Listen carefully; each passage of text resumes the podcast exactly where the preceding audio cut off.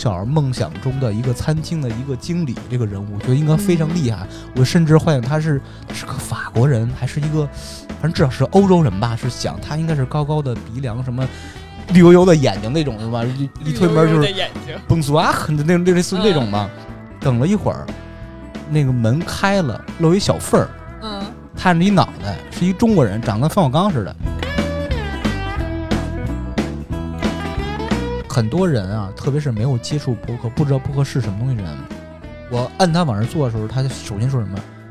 我不会说话，我我不知道怎么聊天我我我声音不好听，会先拒绝你。我的经验是什么呀？把他摁那儿以后吧，先跟他聊两句，嗯，聊着聊着吧，他就进入你的话题了。最后发现嘛，这个通过聊这五十人，绝大多数人都会聊天儿，并且聊得非常好。嗯，很多人甚至聊出感觉到自己是社交牛逼症了。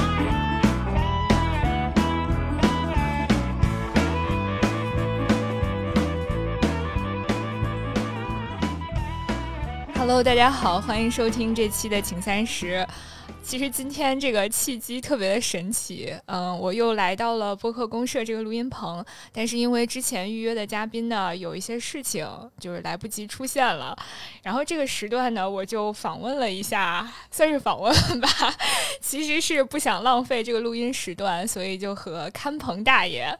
然后也是我们另外一档播客叫做“差点 FM” 的主播芝芝，和他聊了聊他的故事。嗯，其实我来播客公社录音，这应该是第四次，每次都是因为有嘉宾在，所以只是跟芝芝打个招呼啊，然后走的时候可能说上两句，其实没有机会特别好的坐下来聊一聊他的经历。然后我今天还发现，他竟然其实是一个转行方面的。奇才，那我们先先请芝芝做个自我介绍吧。虽然我已经大概讲了讲。嗯，大家好，我是芝芝，不知道有多少人听这档节目。而且听这档节目，作为作为你们的听众，我会发现每次你的自我介绍部分都特别简短，而且你对他们，我觉得好啰嗦。等下拆回来拆什么？我是谁？是不是？这是？对对对对对。你 谁愿意听的频频那么长时间？我觉得。完全是为咱们的听众考虑，大家也其实也不太想知道你是谁，我就听个声儿，你管你是谁呢，是吧？对，主要我们都没有到那种需要被介绍的程度。那我们今天借这个机会吧，也聊一聊转行这个事儿，因为我身边认识的转行的朋友其实还挺多的，但是像你跨度这么大的，我还第一次第一次接触到。你可以先定义一下这个跨度。先说你的朋友吧，他们基本上对你来说是什么样程度？就算跨度大了，你觉得非常吃惊了？呃，我先拿我自己说吧，就是也抛个砖，我一直做的就没有离开咨询和调研这件事儿。我本科是学会计的，这个我可能没有没有没有跟你说过，但是我一天财务都没做过。研究生的时候学了一个专业叫公共政策 （Public Policy），嗯。呃，有两种解读。第一种人以为是，哎，这是公共关系嘛？然后公共关系的话，你是做公关的吗？但其实这个完全没关系嘛。我们是研究政府政策怎么制定，以及你这个政策有什么效果这样的。我当时是在国外学的，所以原来是想在国外工作一段时间，因为在国外你进政府不需要考试嘛。啊，当然也进不了政府，但是可以进给政府做项目的这种研究机构。嗯，对，原来是想走这个路线，后来回国之后就发现公共公共政策有点做不通，除非我去参加国考。啊，说起到国考，今天好像是国考报名第一天，呃，我好像我看到新闻了，对吧？呃，现在的通过率应该是极低极低，应该在我们那个年代。那个年代好像就呃很低很低通过率，我也去国考过啊。你去考过？考过，就是觉得每个答案都是对的那种。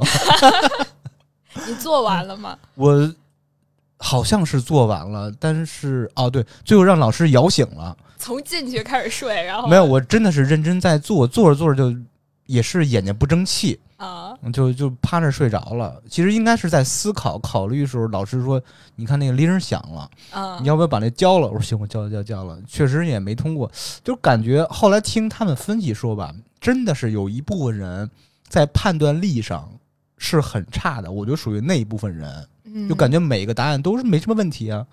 你是哪年国考的？应该是我想想捋一下啊，零六年左右吧。嗯，我可以理解为你是零六年大学毕业吗？不是我的，我跟你捋一下，你 刚才说你的求学经历啊，我跟你说一下，我的本科，我的本科是中国地质大学学的工商管理，嗯然后我的专科是，啊，一般人好像不是这个顺序，我的您是本生专是吗？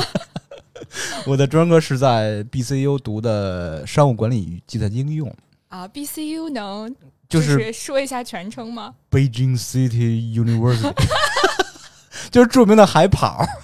好的，好的，就是我属于观众朋友们不知道啊，你请的这些，呃，我不算你请嘉宾，我是临时要逼着你录音的人。对就是这些嘉宾被我拎过来的嘉宾。嘉宾资源里，你属于我属于那种怎么爬跑着爬都爬不到你嘉宾位那种人，属于那种资历最浅，然后那个也最奇怪的人。所以咱们就开启咱们这个奇怪的学业和转行之旅这个也不能这么说嘛。嗯其实有的嘉宾我并不知道他的学历，啊，学历很重要并。不是所有的都是。嗯，嗯，前几课呃前几次的女生应该是学历最高的。我能听出来他们的啊语言非常丰富，有些词儿我听不懂。哦，对，呃，有一部分是我的同事，所以因为大家平时就是用英文比较多，有些嗯词儿就会呱呱蹦出来。嗯不知道你日常听节目会不会有这个感觉？我会尽量避免说，或者说我不小心说英文，我马上说一下中文去遮一下，因为我知道有的听众他其实对这个还挺他们对这个敏感，我不敏感，我特别习惯。我女朋友是就是因为从大学毕业开始一直在呃外企嘛，所以嗯她的说话方式，我之前咨询过她这个问题，嗯我说你为什么要说中文加英文？他说嗯有些中文我已经不知道怎么说了，因为她嗯平常在工作中说的就是这个东西，专指这东西英文，他不知嗯道英中文怎么说，所以就很自然的我，所以我非常理解。这是为什么你后来一直说 BCU 吗？我觉得这个好高级啊！是很高级。呃，英国有个大学伯明翰城市大学，我搜过我搜过，我，搜过。所以我刚才就是，哎，我真得确认一下，所以我觉得好像应该不是那个。我特意去伯明翰大学读了一个专科，是吧？哎，那你这个专科读的是什么专业？刚才说商务管理与哎，我跟你说英文吧，呃，business management and computer application，不好意思，笑的太大声。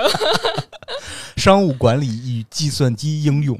我毕业以后，我的同学他们都非常厉害，有拥有呃广广泛的人脉和家长的一些背景，他们都去了这种单位、那种单位，非常厉害，第一时间就人儿就跑了。嗯就留下我一个人，我我左看右看上看下看，我该去哪儿？就没有人收留我。啊老师看我这囧相呢，给我写了封推荐信，去一个极小公司，那公司大概有五个人，呃，做一个职位叫什么商务助理，我不太懂做什么。这个是不是就是文秘啊？哎，对对对对对，但是虽然是文秘，但是我每天的工作就是上来先把那地擦一遍。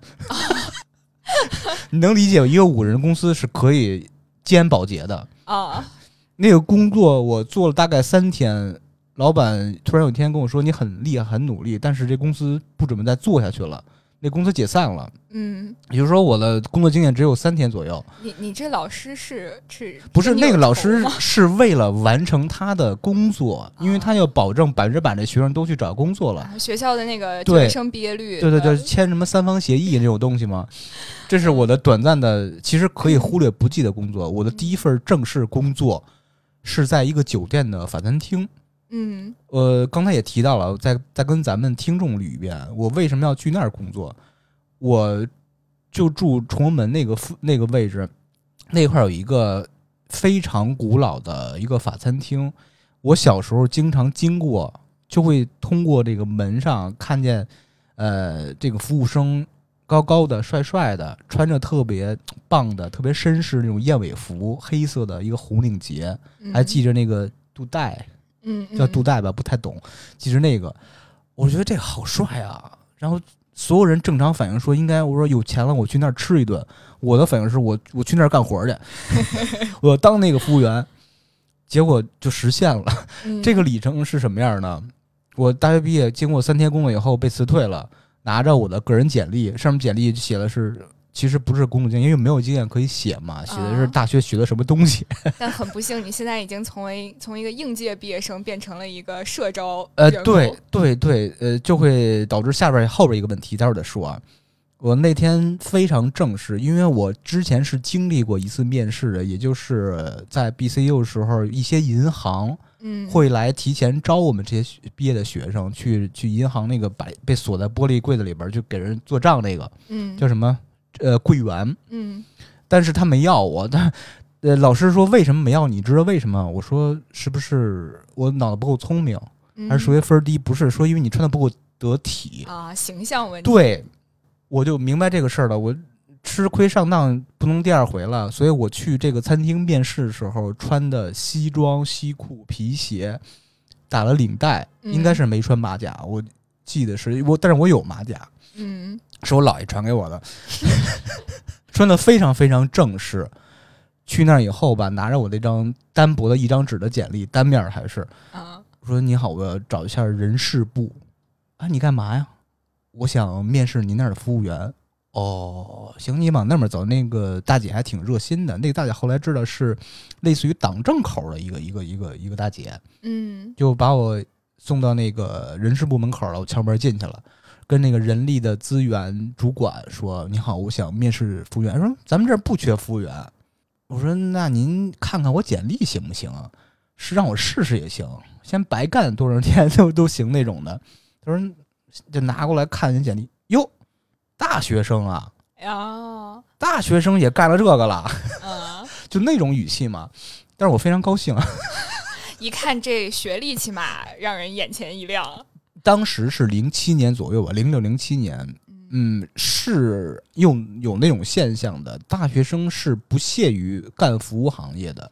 呃，他说那行吧，给你一个面试机会，你嗯先往这儿坐，我去找餐饮部经理去，让他嗯给你做一个简要的面试，看行不行。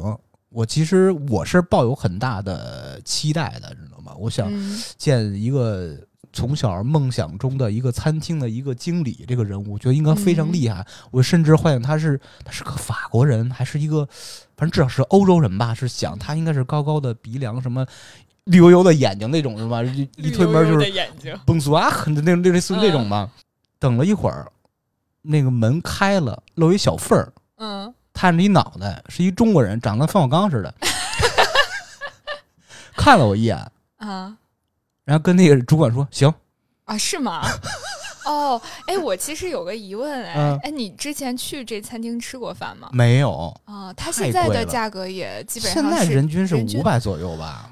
好像可能不止五百、嗯因为我前段时间在他那个现在那个西饼房是嗯单门儿，对对对，就是独立于那个餐厅之外的嘛。嗯然后那个拿破仑据说很好吃，所以我特意去买了几块。多少钱现在？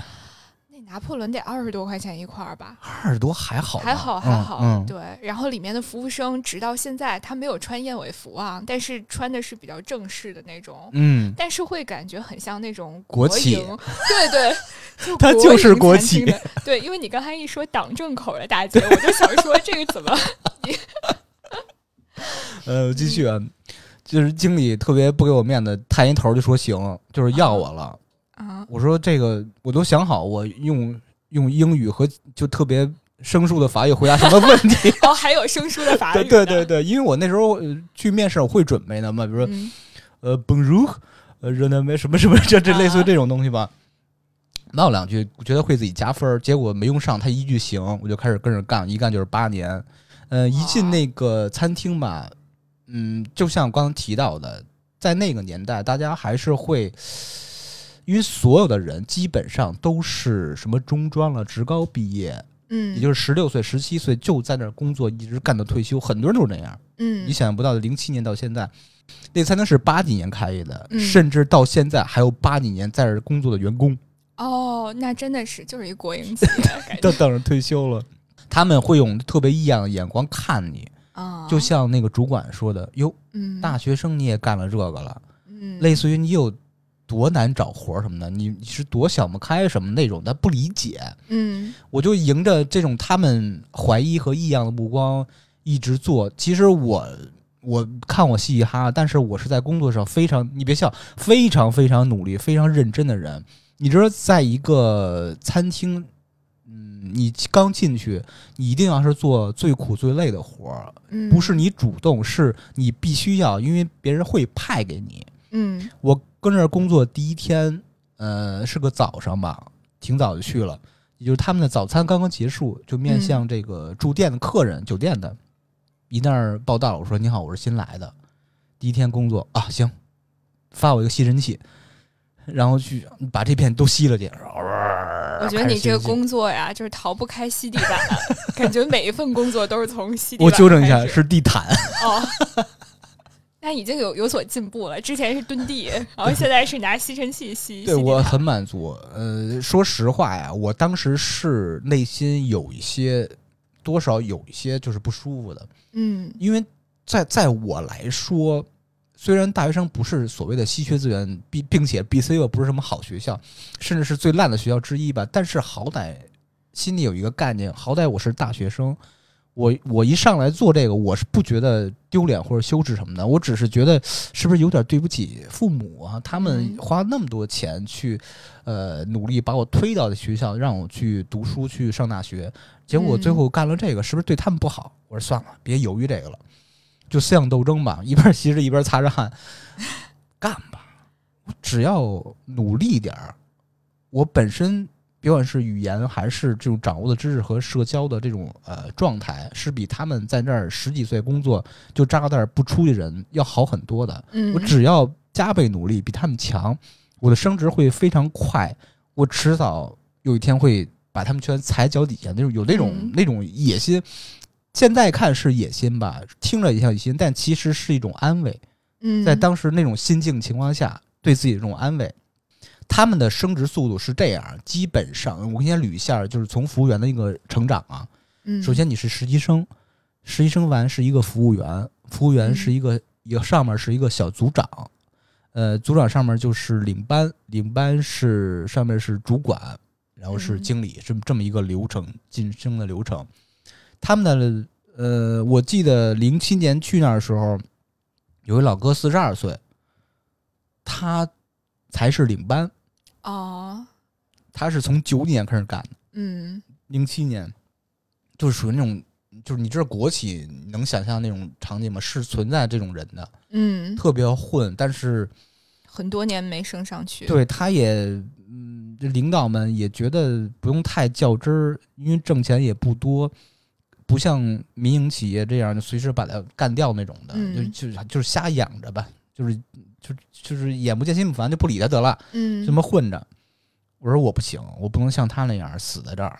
嗯我就特别努力，从干活上这些体力活，什么积极性，嗯自己学习。那时候我我发现什么？因为在法国法国餐厅或者说就是西餐厅吧，稍微有点档次，就 fine dining 餐厅，这葡萄酒是非常核心的东西。嗯发现身边的所有同事是不懂的，啊呃，并且我加入那个餐厅以后吧，经常在 YouTube 上去搜一些侍酒师啊，就酒菜搭配，我特别好奇这个事儿。一会儿就能上 YouTube。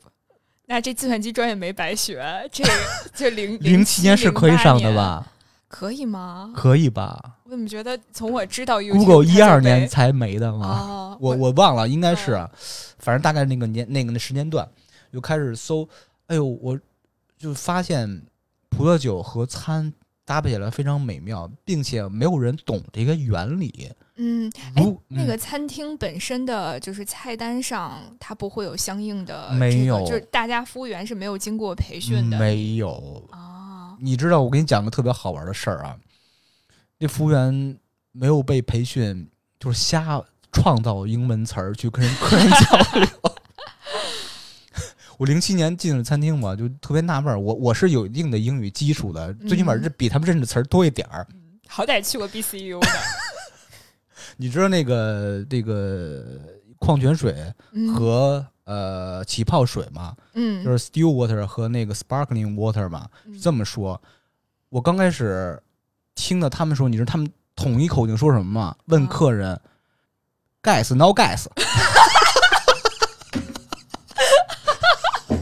有气儿不有没有气儿是吧？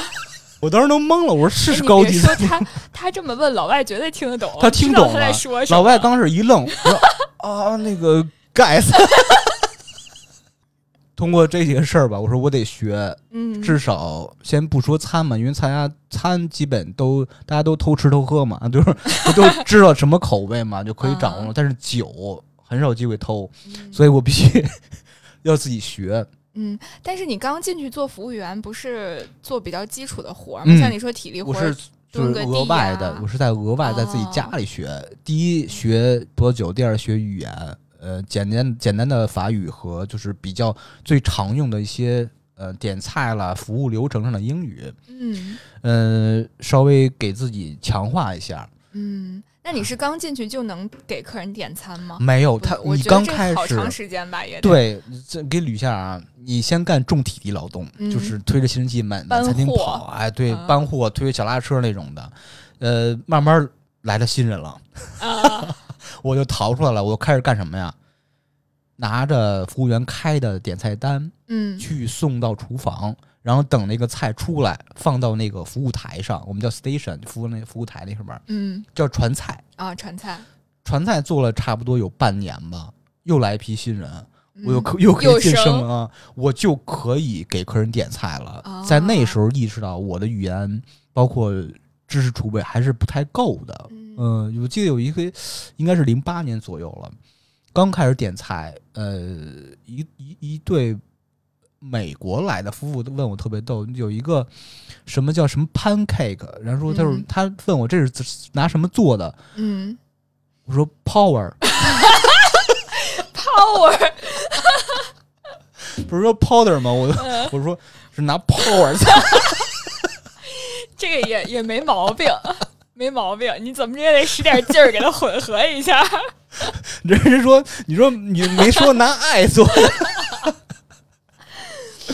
哎哎呀呀，就所以一直在强化自己。嗯，所以其实相当于嗯那个年代出没这个餐厅的大多数还是外国人呃，基本上四六开吧，四是外国人。啊。嗯，就是中咱们中国人也会不少，但是比较核心的点在哪儿啊？请一些商务宴请会比较多，家里聚餐不不算多，嗯还是用餐习惯不太一样嘛。聚餐的话，还是选择中餐会多一点儿。嗯嗯，后来又去学，就外边报班儿学嗯葡萄酒、WSET 叫什么英国葡萄酒烈酒与基金会。嗯，我我记得是一二年年底离开那家那个餐厅的时候是学的是三级，最高好像是四级吧，学的很认真，包括阿根廷的什么。呃，澳大利亚啦、美国各种产区的课程都在学，嗯，确实是对我来说非常有用。我知道哪瓶酒好喝了，我偷的时候就方便了。但是这是开玩笑，对客人选酒和菜酒搭配也是非常好的。嗯、直到一二年离开了这家餐厅，嗯嗯，这是我的应该是五年的餐厅的职业生涯就结束了。结束以后吧，我来到一个呃高端的俱乐部，嗯呃，属于咱们某个集团旗下的，就不说名字了，嗯特别有意思。我去那儿的那个 title 是那个索莫列侍酒师，嗯，因为那时候、呃是会所性质的那种吗？呃，其实会所我不知道你理解的会所是不是大家理解的会所，就是不是不是那种会所，就是呃俱乐部，啊，应该会更直观点吧，俱乐部，因为会嗯涉及到首先是餐酒、雪茄，包括社交，呃，那个什么马球这种哦，还有马球，对，那时候还买了一个航空母舰呢。他们去哪儿收购一个航空母舰，又买了一个湾六五五零，就是那种他们有很多部门去去做这个会所。哦，我们实际上我们的部门就属于那种类似于餐饮服务的这块儿的，嗯会涉及到餐酒和雪茄。我那时候是以侍酒师的身份去进入的。我的领导是也是从另外一个俱乐部过一个带着很多人，很嗯厉害。那个团队有十三四个人，只有我一个人不是他带来的。但是最后我的升职是最快的，嗯嗯，就是他是有戒备心理的。刚开始说这所有人都是我带队过来的，只有你一个外人，他会有一点儿戒备吧，嗯，小了，就是有点儿想想防着你，嗯，或者说你因为你不了解我是什么样的人，嗯万一是什么什么样的人吧，影响我这边团队，我我哪怕牺牲你，也不要说冒险跟你做什么合作，是这种问题。嗯我觉得这是挺自然的事儿。对，就他当时面就是正常面试流程招你进来，不是吧特别有意思。他并不是他面的我，是他的上级面的我。我进来的第二天，面试我那个上级就辞职了，哦，结果就是他了，就非常不嗯巧嘛。呃，后来是什么呀？我是还是在那个餐厅那样的工作方式，嗯主动积极。比如说需要谁做考勤啊，我说我来吧。你们那么忙，我这个酒的事儿还需要等的时间再再开展什么的，我先做考勤。嗯，说谁做电就什么就是类似于呃记账什么这那的，我说我嗯来，你们先忙你们手里的事儿，逐渐的博得他信任，再再加上就是服务的专业性上，他也认可了，所以就慢慢融入这块儿了。再有什么机会都会想着我。这块儿我印象最深的就是。唉那个餐呃那个餐厅吧，基本上属于全北京最小的俱乐部餐厅，只有二十多平米。哦，它是特别有意思，那不就是它因加客厅那种哎对感觉吗？它呀是有八个类似于小别墅的那种那种感觉的，就是老板哦自己下边有八个小别墅，分门不同的那种风格，装修风格不一样。但是最常用那个地儿只有一个二十平，那个那个厨房也特别小，也就是十几平左右吧，嗯，需要在厨房里容纳八个人，哦，居然还有一个厨师长。这应该错不开身儿都。呃，会涉及到很多问题，比如说呃，做菜、上菜、撤菜、洗盘的时候，全在十几平解决，印象特别深。嗯，但是即使在那种情况下，我们出的餐配的酒，应该在当时业内，就是俱乐部这个行业里，已经算嗯非常非常厉害了。嗯，那这个配酒是因为老板自己本身对这个品味有一定要求吗？嗯，他不是他完全不懂。哦，我当时有一个原则，因为嗯，老板是不怕花钱的。哦，他我跟他说，你找酒啊很简单，你餐酒搭配是第二，第一是什么？找稀缺，嗯，因为他宴请这些呃客户或这些朋友什么的，他不会用普通的酒，嗯，他肯定会找一些比较稀缺的，比如咱们耳熟能详的和曼利康体，就是这这个下边儿 Latage 这种这种东西。这个谁都能找着。我说嗯我的核心价值不是说你找着这些名庄酒，而是这些稀少的年份。嗯当时的六四年、七二年、八九年的酒，我全通过自己的人脉去找着。所以当时虽然那个呃空间很小，但是我们发挥的作用还是挺强的。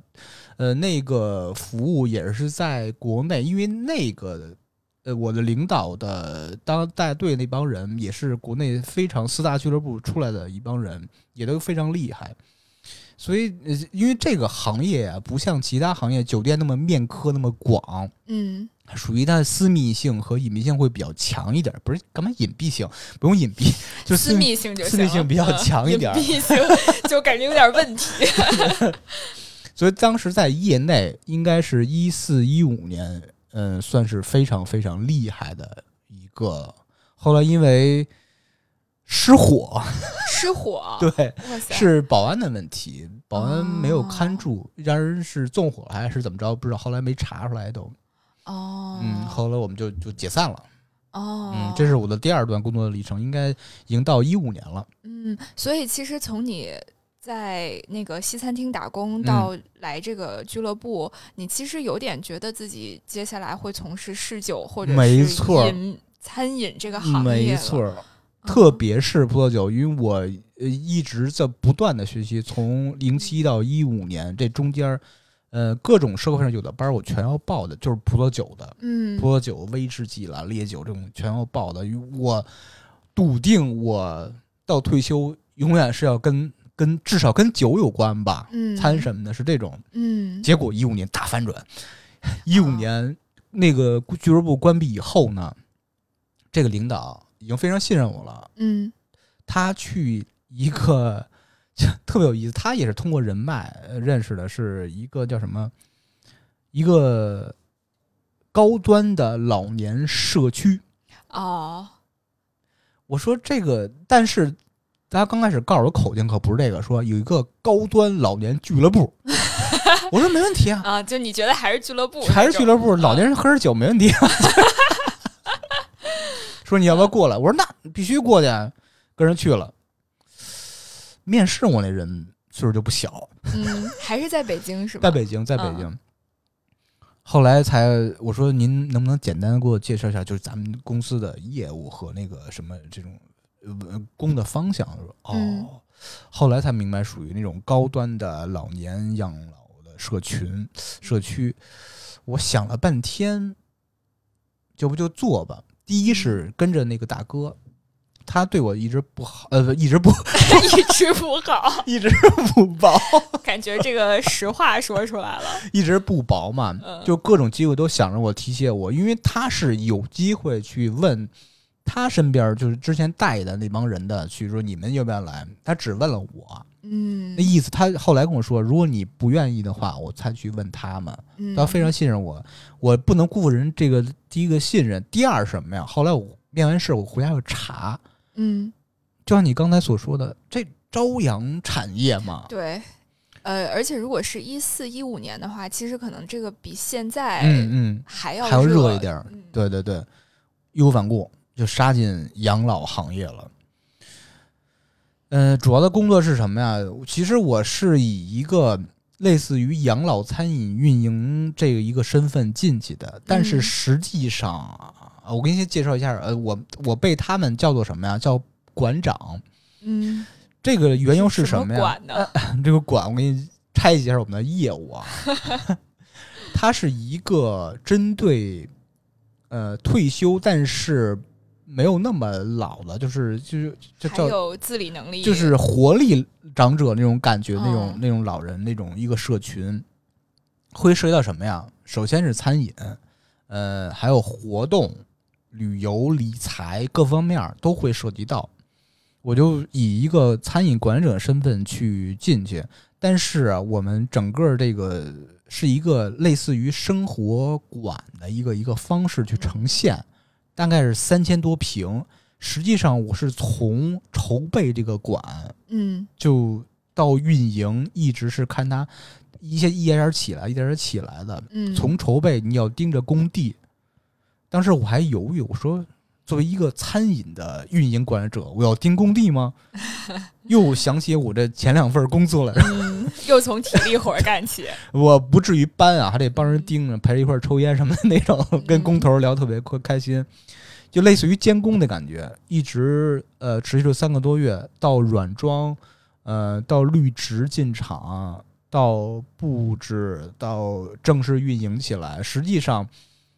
每一个细节，关于这个所谓生活馆的每一处，我都会涉及到，特别是跟这些物业的一些交流，因为你知道，对公来说，物业是很麻烦的事儿，嗯，会给你很多限制，你必须跟他们搞好关系，陪他们喝酒，帮他们约各种乱七八糟的事儿，主要负责这个事儿，所以大家叫馆长嘛，就类似于这个馆的大拿，这个持续了差不多。呃，两年时间，也就是到一七年，嗯，那时候我有点有点有点神经病，应该会有点迷茫吧？不是迷茫，完全不迷茫，因为我跟会员的关系处得非常非常好。我上班的主要动力是跟会员聊天去了。哦，其实工作上已经完全走入正轨了，没有什么特别嗯讨厌的这事儿发生了。就相当于这个馆，你只要建起来之后，你把这个社群维护好就行。对，运营是运转非常非常好的。嗯，我感觉你是做了一个线下社群。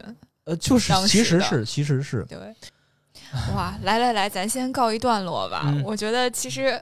呃，我知道接下来要聊什么了，所以我先就是保留一点悬念。我觉得前面这段还挺有意思的。嗯，其实一开始听你说从餐饮到养老，我以为是个特别大的转变，其实也没有。但其实现在听起来更多是，就比如说你把上一段可以迁移的一些东西，像试酒啊，然后配酒啊、品酒这种东西，直接过渡到下一个 相关的这种这种事情上面了。还是从餐饮入手。哎，我觉得还挺神奇的，因为你是如果你从零几年开始学葡萄酒的话，其实算很早的那一批人。你没有应该算想过第二批吧。嗯，对、嗯你没有想过专门从事这个行之业吗前是想过，但是有很多机会啊，北京是没有的，啊，上海、上海香港会比较多对，嗯所以没有办法走成这条路。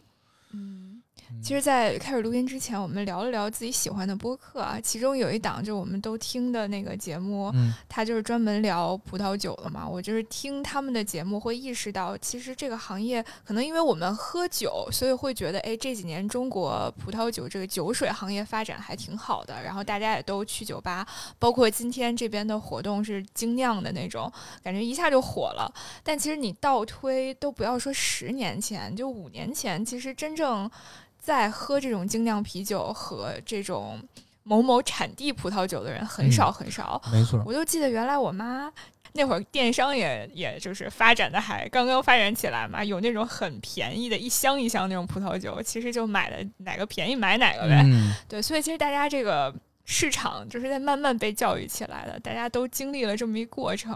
嗯、你现在会有点后悔没有专门做这个吗？看到这几年的发展，其实不后悔。我觉得我每一个转行，就走每一步路都没有后悔过，但是也没有经过深思熟虑啊。我这人是，既然选择这个，觉得后悔没用，我从来不后悔。嗯，而且我觉得你还挺跟人的，就是如果信任那个对对，大哥那个 leader 的话就，就其实餐饮行业、酒店业，大家都是这么走的，是跟着哦人走，嗯不是跟着机会走，因为机会太少了。就大家这个行业默认是谁带谁，谁带谁。嗯，好的，下面是最想聊的一次转行了。我刚才听到你说去英国，我就想说，现在打断一下，你开始听播客是从英国开始的吗？还不是听播客是从零九年，哦，这么早？对，那个古早的唐段广播，哦，哎，这个我听过，我其实就是名儿我听过，但是节目我真的就在那时候，零九年唐宋广播是非常有意思，也也有可能是比较稀缺啊，嗯做的人真的不多。那时候非常着迷，那时候还是唐段广播的官网嗯，去下载，站上面对，去下载，也有在线听、嗯那种方式，就下在手机上这么听，也挺着迷的。那时候最迷的是呃什么女子脱口秀和他们的啊常规节目，就是那些我特别喜欢那种瞎岔、热热闹闹的那种那、那种那种啊节目，所以那时候特别迷。包括后来他们嗯衍生出了什么《发发大王》，包括那个《尤斯迪八》，都会喜欢这种类型节目。零九年开始听，零九年，哇，那时候我听的是真正意义上的广播，还我大概是从也就是零六零七年开始听那个叫叫什么来着，我想不起来他们中文名。Hit FM，Hit FM，、嗯对，嗯。八八七，八八七。我那时候特别逗，还还给他们中国国际广播电视台什么什么频道，CRI 什么，对对，嗯，呃，就是还给他们发那个，我记得叫什么 Mike D，对呃，对对对还有给他们发发那个短信什么的，点对歌，我还点什么 Green Day 什么哈哈 You Are Dead 什么什么，就就就就就那个，我记得是中午是什么一小时摇滚，一小时流行嘛，好像那那那个时候，你可能听的比我还早一点儿。嗯，我后来就呃，就是研究生回来刚刚毕业那会儿，我还去他们那儿面试过。哇哦，当时投过一个岗位叫音乐编音乐编辑吧，还是怎么着？然后人家就说你这经历其实跟音乐一没来没什么关系二来你也没做过编辑的工作。嗯我说嗯没事儿，我就是来感受一下，我想看我能不能不能找到我认识的那些 DJ。对，哎，所以其实那个年代会听这种就是音频节目的人，嗯。我知道确实不多。然后有的人可能会在豆瓣儿上听那种豆瓣儿的那个广播，对，嗯。呃，豆瓣儿小站上是有些人在做类似东西的，我忘了具体叫什么名字了，不知道嗯，豆瓣儿分两块音频，一个是豆瓣儿 FM 是吧？就是好像音乐的，对对，还有一个就是小站，小站上它可以传自己的音频，除了歌那些新乐队的小样儿什么的，也有一些传一些那种呃自己说话的音频节目，那是嗯也算比较早的，类似于播客的东西吧。对，真的是很古早的，因为嗯。播客是一个舶来品，就是这个词是一个舶来品，在我看来，因为嗯大家可能会叫广播，就咱在国内的话，一定会叫电台，对电台广播，这是大嗯。家比较熟悉的。嗯，所以我一开始以为你是去英国之后才接触到那并不是，这个 podcast 这个东西。并不是，啊。我是在那儿太无聊，但是也没有涉及到听播客。但是嗯我给你往前倒一下啊，嗯呃，一七一七年一八年那会儿，我是有意识做自己，我那时候不知道是不是叫播客啊，嗯我要做那种跟请三十一样的节目，做了只做了一期没上线，啊后来就放弃了。你请嗯那个请了一个嘉宾，是从豆瓣上认识的小姐姐，写字儿特别厉害，啊，是那种毛笔字儿那种的。啊，呃，约了一地儿，也是一个咖啡厅，想录个音，对，录个音，聊天儿聊了一个多小时，然后他问我尬不尬，我说还好吧。嗯，怎么叫然后回家？回家一听，就是中间那个空间留的太多，就是啊，不知道有一些因为空白，因为我没有经验，他更嗯。没有经验，嗯。他不知道回答什么，我不知道问什么，嗯，我就是努力在想问题，努力在找话题，就非常失败。那次打击非常大，所以，嗯、其实那算是一种播客吧，就一直没有做，嗯。直到一九年回来，我们台的大明，也就是我的发小，啊，问我，呃，要不要？他他他也不知道播客的定义，当时嗯，要不要做个电台啊？做个电台，这我说调频波段有了吗？我说你这有长性吗？你这人，嗯我不是不了解你。啊他说你放心，认真做事儿了。啊，我说好吧，那哦，这么着。所以你们这个节目其实是由他来，对，他是来传人头的，啊他是扮演那个说啊，你要不要来？你们要来搭帮什么那种的。可能因为我看你们制作剪辑都是你做的，所以我一直我是主动承担这个，哦，就跟以前所有的履历真的是这样。我啊当时是说，是那个干活的人，对，跟大明说原话是说什么呀？呃，咱们都没有任何经验。那音频剪辑那块儿，只有我之前做过一期节目，啊，我是最有经验的人，所以这个事儿我主动来承担吧。嗯，我负责这个事儿，但是我因为在前期跟他说啊，我不觉得咱们能做出什么东西来，嗯我是临时帮你忙。如果你能找着更好的人、搭伙的人，就让他嗯让出让出位子来，让他做行。嗯就本着这个状态，一九年三月份开始做，做到现在了，应该是两年半多了，嗯，时间还挺长的。对，坚持了很长很长时间。你不要用坚持，哎，我这这听出来自己心有点虚，因为我觉得做播客这个东西，特别是因为现在大家草创阶段的播客节目比较多嘛，嗯所以其实能坚持下来就已经是很大胜利了。嗯，我们几个人确实。嗯，不到坚持，就是非常喜欢。嗯我们最早做的是非常，呃，粗制滥造什么程度呢？我们一直在一九年开始录第一期节目的时候，一直就在找感觉。嗯我不知道为什么要说找感觉这个事儿，到底感觉是什么？哎真的是找感觉，会有这个感觉。我现在还在找感觉。哎，你们最早的节目现在还在线上在？吗？就是在呢。我我回头听听就我，是 第一期节目我听听有是一多尬个是一个呃不不那个不尬，啊！那个因为录好几遍，哦，这样哦，录好几遍，呃，那那不会就每一个呃非常没劲要了。讲的话嗯都要说好几遍对对对但是又分着不同的方式讲，还凑合吧。第一节目能听来非常稚嫩，包括呃前三十期吧，我都不觉得那是一个成熟的节目。嗯我觉得，嗯，从一百期以后，嗯会让我感觉自真的感觉是有点满意的那种，就是最起码是结构上吧，内容上不敢说。最早是非常需要找感觉，当然真的不知道什么才是感觉，什么才是对的感觉。嗯，我们俩就玩命喝酒啊，对，当时还有另外玩命喝酒找感觉。还有另外一个女孩儿，嗯哎，我说的特别巧，就是这个女孩儿是大明的同事，从嗯一五年到那时候的同事嘛，一到一九年同同事，他拉上那个女孩儿和我，我们三个人这最早的雏形。嗯我跟那个女孩儿见，就是我们台的粗梅小姐姐，嗯第一次见面，一九年是就在狼园 Vintage。呃，后来就来这录音，就是冥冥之中就特别特别的感觉安排好的。我们录第一期节目就是非常的非常的尬，大家就一直在说找感觉，就感觉是什么，让自己的嘴皮利索点。但是大家嗯就因为找感觉都喝多了，哦，就是当时喝酒是为了让让自己放松，对然后能能讲出来东西，不然的话就会一直意识到哦，我是在录音，哦，我下面该说什么这种。我们嗯第一次试录是非常非常，呃我们自身感官就非常不好的。我我一直在，我们俩都不停的在，都是口水音，后面修起来还很困难。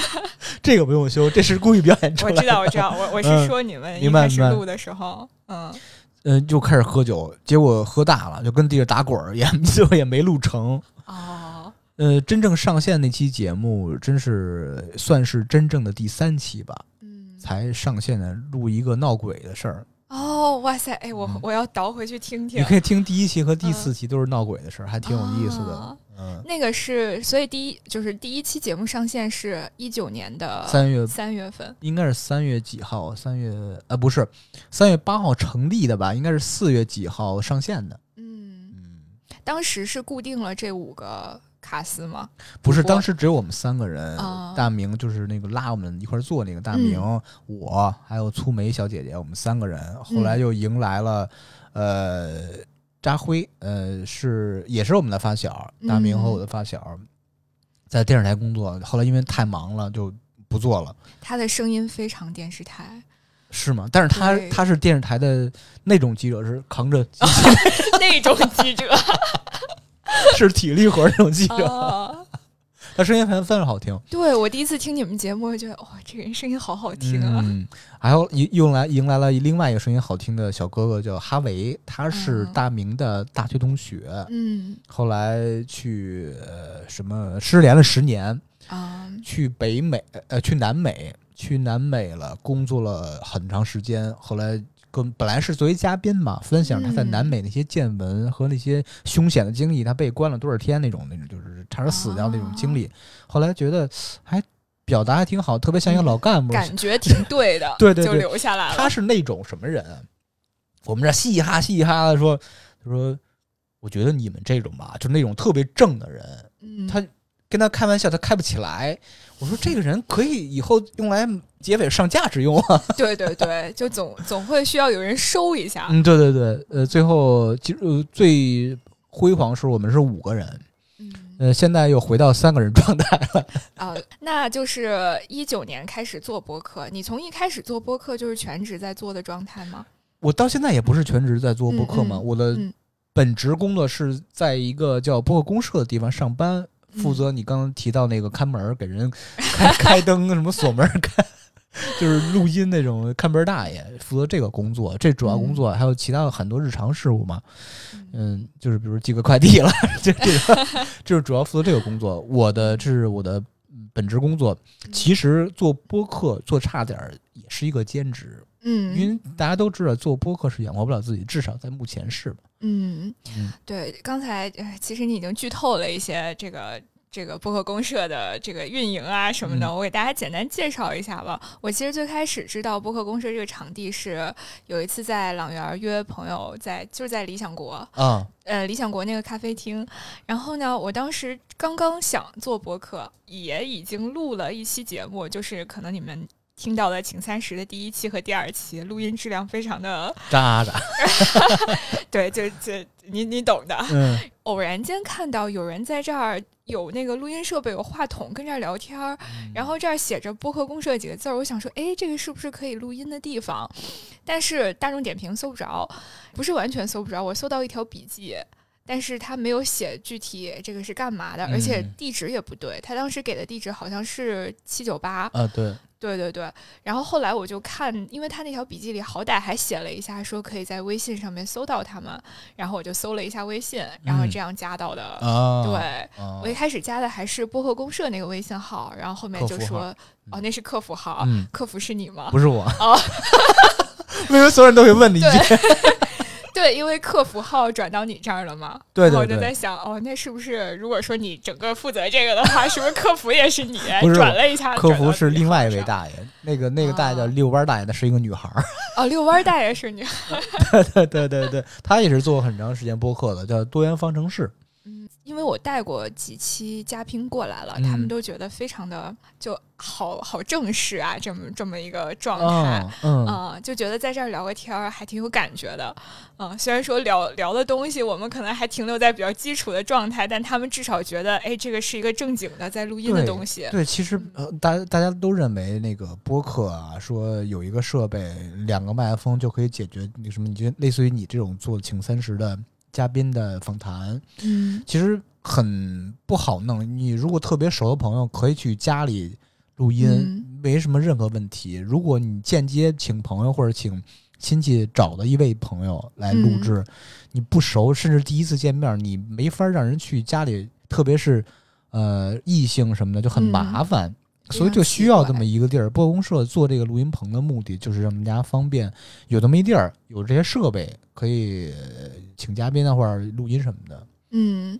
而且其实整个的，嗯，虽然说面积不是很大，但是嗯感觉布置的真的很像一个专业做节目的地方。嗯，其实现在目前还是临时，因为我们当时七月份搬过来的时候吧，还是需要呃这个很多东西需要变的，格局了什么这种，包括消音了、吸音了。嗯，但是这个物业这块儿是不让你这个位置开工的，就很麻哦烦。你看，所以现在立在这儿的这种活动的吸音的这个立的墙，全都是临嗯时的。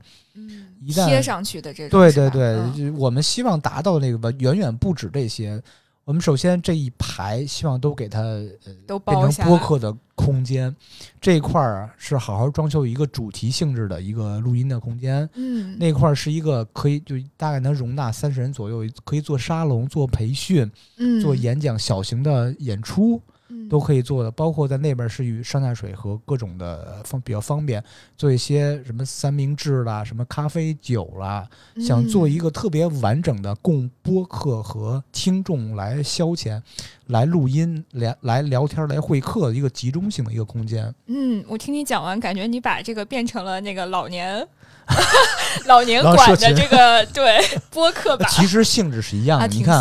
餐饮服务、呃养老服务、播客嗯。服务不都是服务吗？我觉得没啥问题，都是共通性的。嗯，需要的空间的这个功能，其实也大差不差。的。对对对哦，哎，挺棒的这个设想对。啊！我其实刚才录音之前有简单问了芝芝这个博客公社的运营问题，嗯就是因为呃这个场地是不收不收钱的，对于不收播播客的主播来嗯说，嗯，对，那你们是通过什么方式来运作这个的？就是总要有人发工资吧？呃，老板的理念就是我们创始人老袁的理念是，呃，不收播客的钱，是收这些广告主和平台的钱。嗯，因为大家都知道，比如说，比如说广告主要投放在音频平台、播客平台去投放这些广告什么的，嗯，我们就挣取这个挣这个佣金。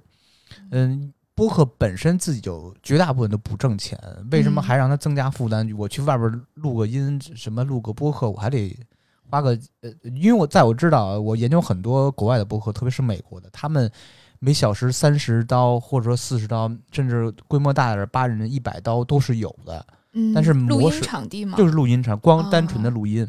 嗯但是国内真的是完全不一样的，因为在国外这种呃播客的盈利模式已经非常明显、非常非常通了，大家都走的非常厉害，就是非常专业。别管你是做的还是怎么着怎么着采购的，都非常的无缝衔接，不像国内，嗯国内现在刚刚起步嘛，还没有那么嗯顺。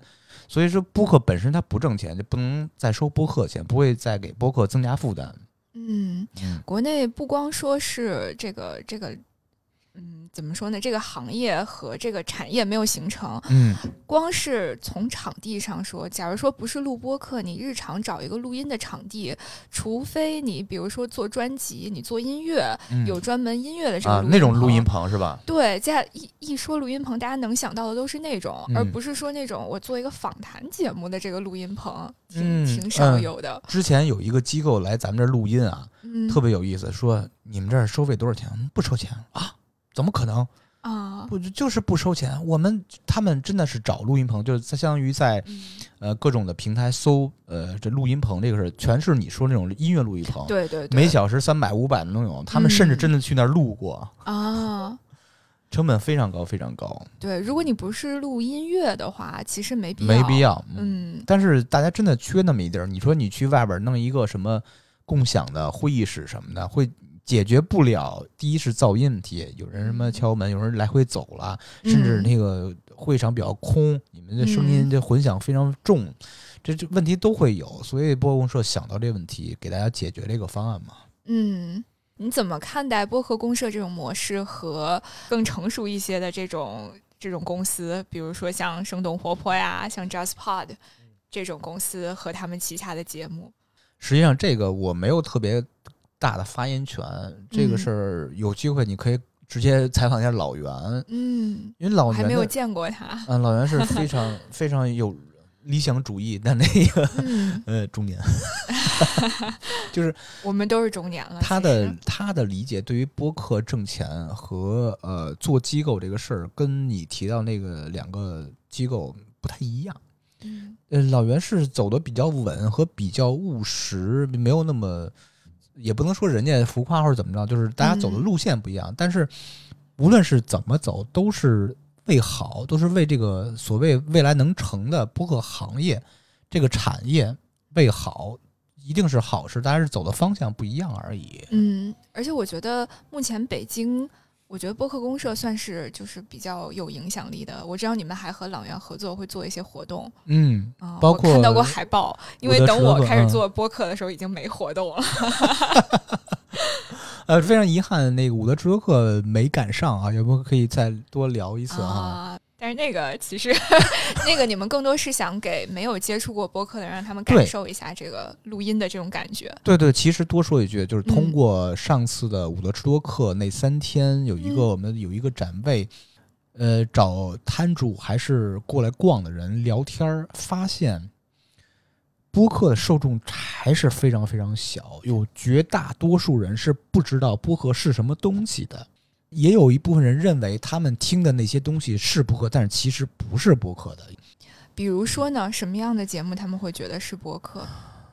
有声书吗？那种、呃，还或或者评书，哦，他们认为是播客，但是说实话，严格意义上吧，因为现在还没有官方定义，我不觉得是播客。嗯呃，但是有一个最大的收获是什么呀？所有人，别管是摊主还是经过来逛市集的人，往那一坐吧，就当然我有很多人是我强迫他坐着了，我说哦 对我每次都是我就跟那个算命似的，聊会儿吗？啊，聊会儿吗？就那哎，种那。你们跟人聊什么内容啊？把人拉那儿根据他聊，啊，我们就是上来可能先问一些比较常规性问题啊，您知道播客是什么、啊？嗯知道啊？您听哪些节目啊、什么什么的，就开始展开这个说啊，您是做什么？就跟那个嗯单口喜剧互动似的嘛。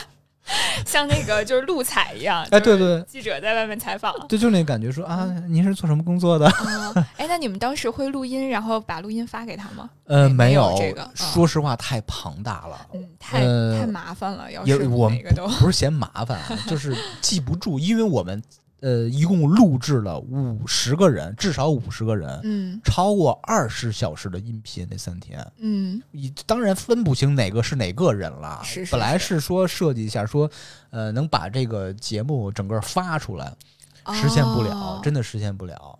哎，其实你们下次做的时候，嗯真的可以考虑这个。嗯呃，为什么怎么想到这个？前段时间也是中秋的时候，北京那个 CBD 那边有一个咖啡市集，其实跟伍德这个在嗯同一时间。然后我后面就听到大小他们的店，就是他们的播客节目做了一个做了一期，是他们在咖啡市集当天去。当然，真的真的就是录采，就是嗯。采访一些其他的这个咖啡店的店主啊，然后一些这个做咖啡，他可能是烘豆子，或者是专门做精品咖啡，其中这个这个产业链某一个环节的人去随机采访了一下，嗯，然后把这个采访音频剪成了一期节目，我觉得还挺有意思的。嗯。嗯，他是采采访人还是少，时长还是多？对对。对对，他人数不多。嗯，我们二十小时真的没法剪对，，而且你们这个每一个人的聊天时间不是不会很长吧？嗯、差不多在二十分钟吧，哦，二十分钟。这个二十分钟对接着说啊，很多人啊，特别是没有接触播客、不知道播客是什么东西的人，我按他往这做的时候，他首先说什么？我不会说话，我我不知道怎么聊天儿，嗯，我我我声音不好听，嗯会先拒绝你。我的经验是什么呀？把他摁那儿以后吧，先跟他聊两句，嗯聊着聊着吧，他就进入你的话题了。最后发现嘛，这个通过聊这五十人，绝大多数人都会聊天儿，并且聊得非常好。嗯很多人甚至聊出感觉到自己是社交牛逼症了，你知道吗？他聊出了社交牛逼症的我症状关机的瞬间，他有点恋恋不舍。哦，他会觉得有点哎，这刚才我我有一地儿没听没聊充分，很多人就特别惊讶的发现，哇，原来我可以持续不断输出二十分钟内容，不不不间断。我甚至可以不用问他问你，他一环套一环，就是说自己的事儿对，就教很多他们很多人都对自己的表达，哎呦有一个全新的认识。我觉得这个事儿是非常有意义的事儿。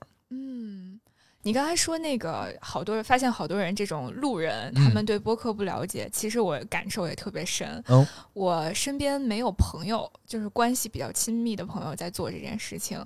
我可能是从自己听一些播客，我比你开始的时间要晚的好多好多。嗯我可能是从一五年开始，就是在国外，外那段时间，先是接触了美国的那些播客节目，呃，我当时就把它当那种跟听课似的。啊，学习对，对对对，因嗯为刚美国的得到啊，对，但是没有，它又比得到这种要好玩儿一些，嗯因为它并不是那么纯知识性质的，又有嗯一些文化上面的，还有一些故事性。当时一方面觉得可以听一些很和自己专业相关的节目，然后补一补这个背景知识；另外一方面也觉得对你更好的了解这个社会和人有一些帮助。嗯后来回国之后，我可能大概是从一一九年年底、二零年初才发现中文播客现在做了这么多啊、我其实是从无聊斋听起的，嗯。对对对，因为原来听单口喜剧就发现，哎，他们自己有节目，嗯。然后我最开始用的还是就是苹果自带的那个 Apple 嗯 Podcast，、嗯，非常慢，是，就是原来也没觉得它慢，但是后来用了像小宇宙啊这种，就觉得哦，其实这个这么流畅了已经。嗯。啊，所以其实从我的感觉上，就是我会觉得中文播客蒸蒸日上，但是我周围的人，哪怕是关系最好的朋友，我跟他说我现在在做播客，他们会说你是在写博客吗？啊，包括他们有的时候现在给我留言写的还是就是博客的博，对，就是对大家来说这可能是一个新的概念，而且很多人会把它当成，哎，这是不是跟有声书啊，或者是跟对，这种喜马拉雅的很多这种各种各样的类型的节目是一、嗯一个性质的。嗯，嗯，我觉得有一些相似性，但还有挺大区别的。其实非常悲观是，咱除了比如说小宇宙了、汽水儿这种嗯专门就是用来听播客的这种平台来说吧，像喜马啦、呃荔枝啦，包括蜻蜓、这些大的音频平台，播客的占比还是很小。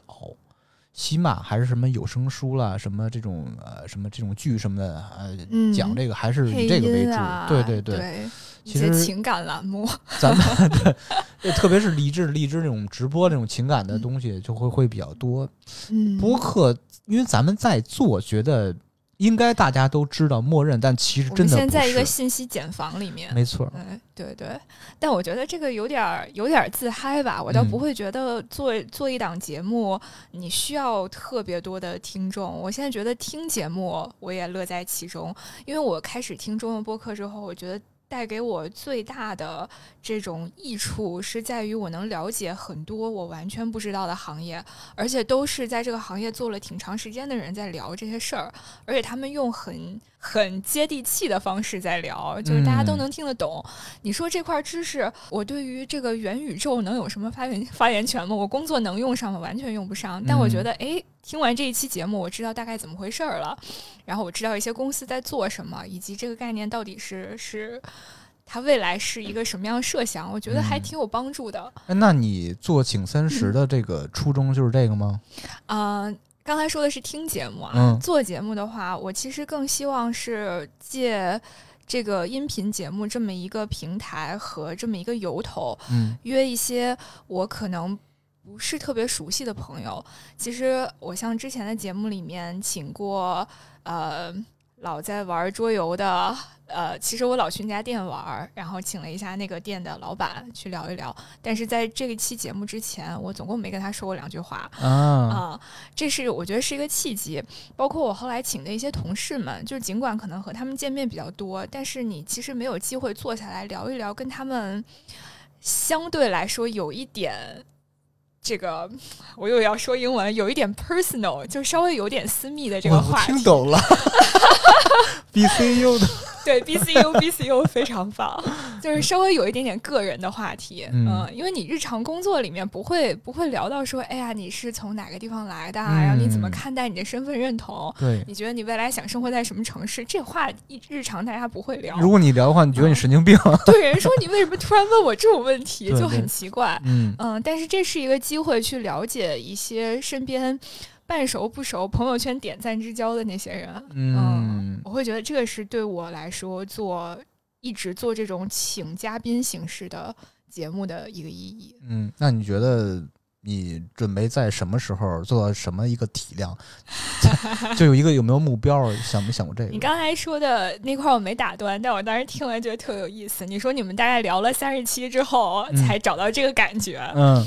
你知道我一开始做这个的时候，呃，也是有有一个朋友，他虽然没有参与节目的制作和具体的这个这个东西，但在我起步阶段有跟他商量一些，比如说做什么主题啊，以及我们用多长时间去试错，他会建议说你用半年时间试三十期，然后如果说这三十期之后你觉得这个节目没有什么起色，订阅量也没起来，然后你自己做着觉得也没有什么乐趣，那就是一个退出机制。做三十期之后可以结束了。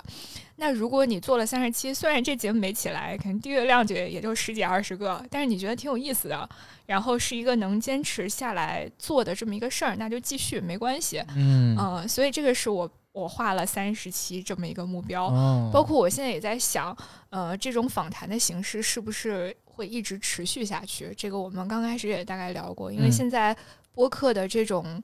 节目形式也是多种多样的嘛。我其实觉得，不管是访谈的形式，还是说固定的主播去针对一些主题去聊天的形式，我觉得都有各自的好处。嗯，也可以尝试，是吧？对，也可以尝试。嗯，怎么想把我吸纳进你们的团队里？没有，没有，不敢，不敢。不要，不要不敢，我是你们团队的英文担当。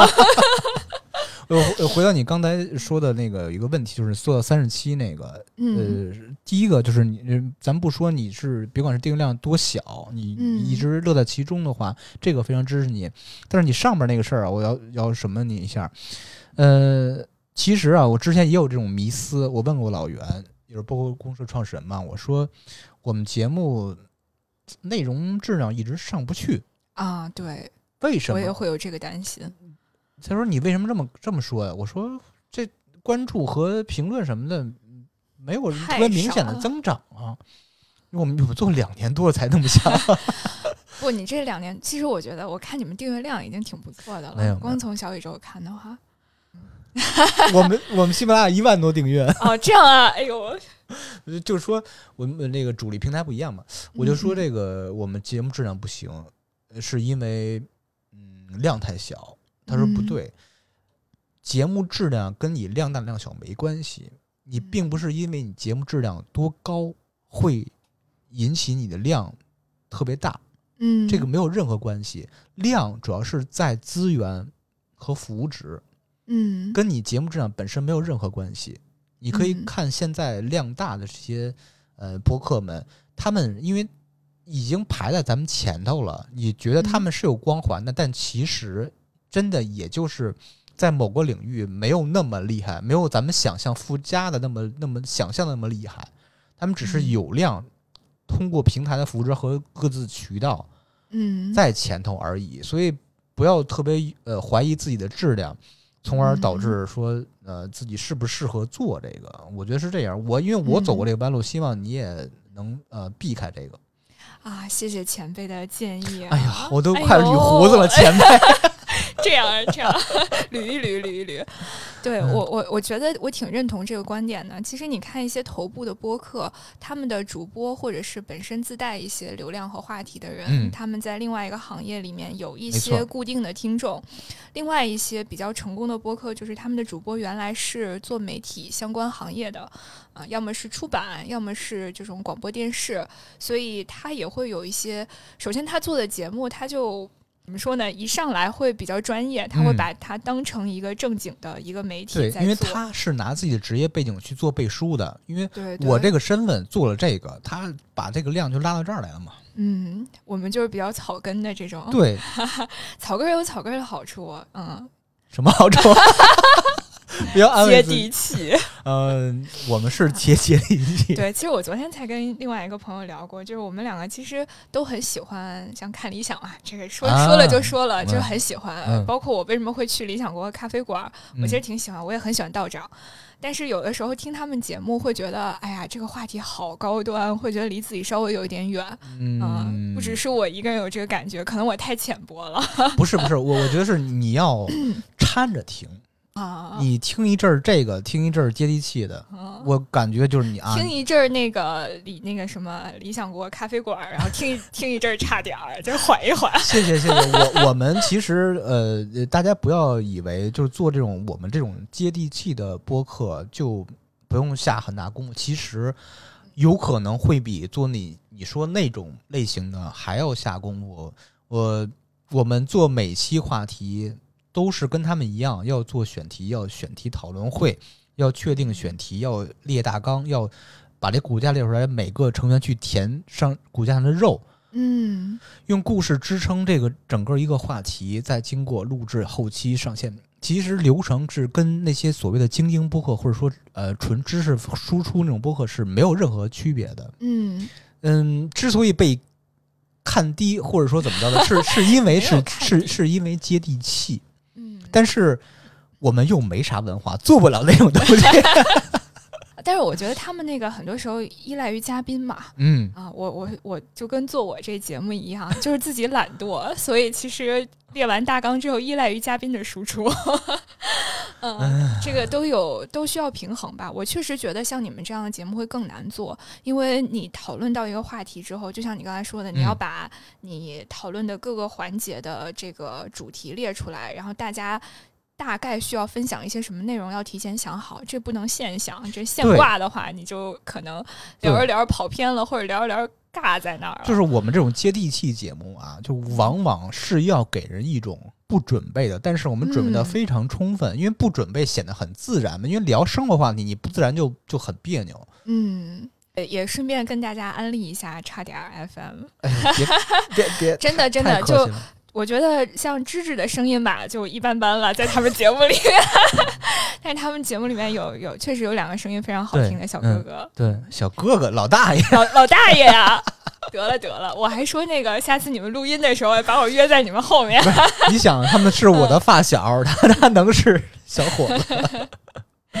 行，那我们这期差不多就可以聊到这儿了。呃，就还挺开心能有机会，虽然是一个很偶然的机会，能嗯跟芝芝聊一下她嗯的比你开心。经历，他会变成了我的，就是也变成了我的一个嘉宾。其实我跟好多嘉宾聊的都无非是这个话题嘛，嗯就是你的职业的一些经历，然后以及个人的一些感受什么的。只是碰巧，呃，你也是做播客的，所以才能有后面这么一大段。嗯嗯嗯，然后也欢迎大家多多去支持差点 FM。虽然说我也没有什么流量，但是还是要努力的转一波。谢谢谢谢你给我们拉流量啊！大家更多要订阅，请三十，在哪些平台会有呢？嗯、在小宇宙，然后汽水儿，包括如果大家用喜马拉雅听这些有声书的话，也可以搜索“请三十”呃，另外我在呃荔枝 FM 还有网易云音乐也有同步上传。OK，嗯，欢迎大家每周五准时收听。那谢谢大家收听本期的《请三十》，我们下期再见吧，谢谢，拜拜拜拜。